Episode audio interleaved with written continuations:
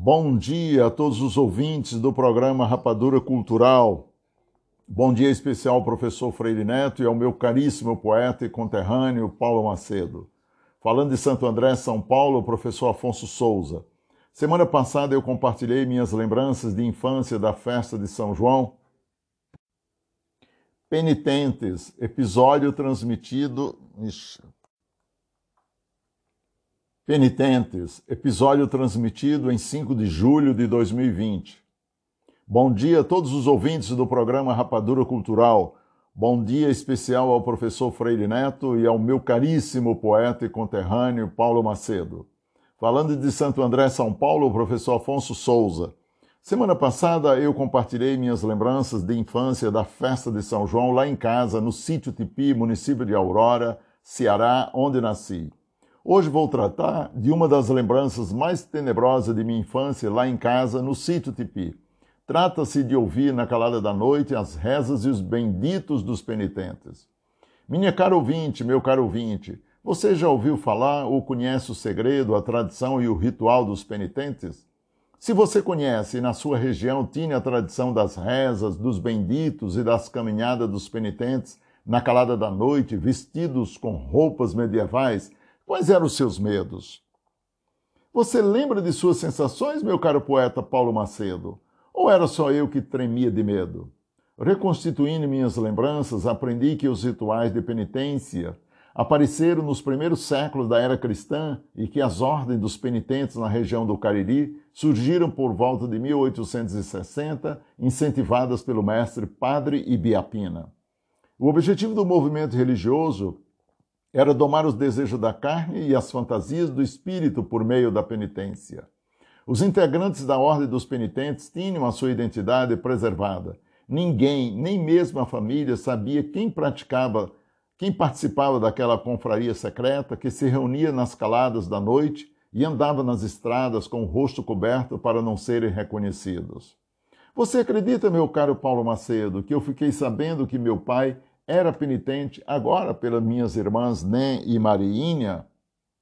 Segundo elas, pai saía de casa por volta da meia-noite com suas roupas debaixo do braço e devia vesti-las a caminho do cruzeiro do seu Emílio Dantas, como chamávamos. O cruzeiro fi fixo era o ponto de partida e de chegada dos penitentes. Segundo elas, pai carregava um terço, um lençol de linho branco para formar uma espécie de túnica cobrindo a cabeça. Portava ainda uma espécie de tiro de couro com lâmina na ponta para o alto de penitência, chamada de disciplina, que retalhava nas costas até sangrar para se purificar perante Deus. Segundo minhas irmãs, a mãe lavava as roupas do pai manchadas de sangue de forma muito reservada, a sete chaves. Quando o pai trazia os penitentes para rezar em casa, fechava a porta do meio e a gente ficava lá dentro, enrolado em nossos lençóis, tremendo de medo. A mãe preparava um café, um chá, umas bolachas e, após a reza, entregava o bule e as xícaras pelas frestas da porta, sem contato visual com o grupo, só as mãos. Minha irmã Dalgisa era a que mais chorava. Chorava não, berrava de tanto medo. E ainda hoje, quando ouço os antigos benditos, quase incompreensíveis, como nas músicas cantadas pelos penitentes da Ordem de Santa Cruz de Aurora, confesso que sinto aquele frio na barriga. Vamos recordar um pouco? É, muitas, muitas lembranças. Né? Apesar do medo daquela época, como educador e preocupado com o futuro das nossas tradições, temo pelo desaparecimento por completo no nosso município de Aurora da cultura dos penitentes. Segundo o professor José Cícero, ilustre secretário de Cultura, a cidade de Aurora já teve aproximadamente 25 grupos de penitentes. Hoje, no entanto, apenas dois ou três ainda permanecem em ação, sobrevivendo e resistindo a dura penas.